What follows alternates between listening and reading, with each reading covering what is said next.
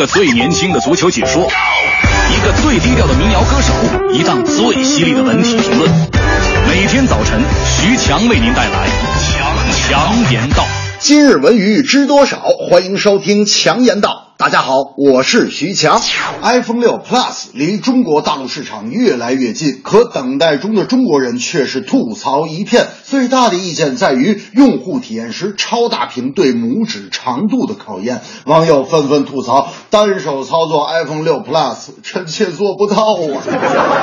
苹果手机再往下发展，长度是否超过屠龙刀和倚天剑，我们不得而知。但罗永浩的国产锤子手机针对以上问题，在手机开发中做了解决，但依旧有人不买老罗的账。原因很简单，不在于产品，而在于人。诚然，电子产品从研发到问世的过程，其实就是开发者情商与智商的展现。有些粉丝无限追捧罗永浩，其实也是爱他的一种执着。但这一点正是他情商上的偏执。罗追求高标准的手机外形，可富士康压根儿没工夫给他伤这脑筋，急着赶制苹果手机。老罗也是在微博上大骂苹果六是乡镇企业的产品。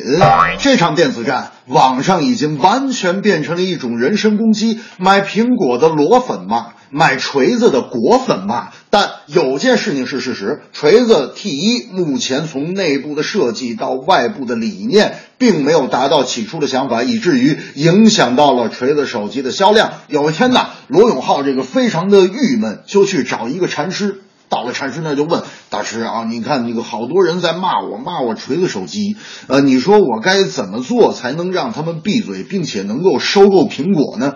大师拿出了一段胶布，把自己的嘴封上。罗永浩当时恍然大悟：“大师，我知道了，你是让我少说话，多做事儿。”禅师摇摇头，用手蘸了一点茶水，在茶几上写下了八个大字：“不敢开口，怕你插嘴。”最近有网友称鲁迅文章淡出中学教材，孔乙己的酸腐，藤野先生的刚正，百草园的童趣，通过中小学的课文课本，鲁迅先生这些经典的作品深入人心。听闻全部被删除，数万网友表示不解。不过在这儿，我个人认为啊。时代的前进才能够保证记忆的永存。也许有一天，我们再也不用听语文老师说啊，鲁迅在这篇文章中写到了“晚安”两个字，这个“晚”字表明了时间，令人浮想到天色已黑，象征着当时社会的黑暗，而这个黑暗下生活的人们却感到安，侧面反映了人民的麻木，而最后的这个叹号反映了鲁迅对人民麻木的哀其不幸，怒其不争。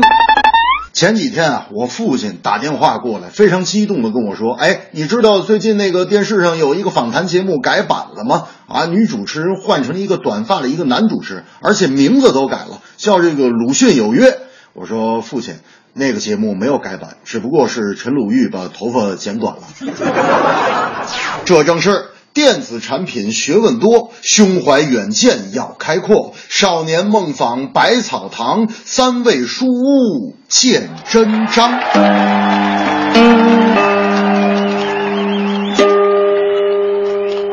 一台 iPhone，一瞬间；结账刷卡，一瞬间。久闻大千，一瞬间；两碗黄酒，一瞬间；莫名警察，一瞬间；呐喊彷徨，一瞬间；时间？海面，一瞬间；门前枣树。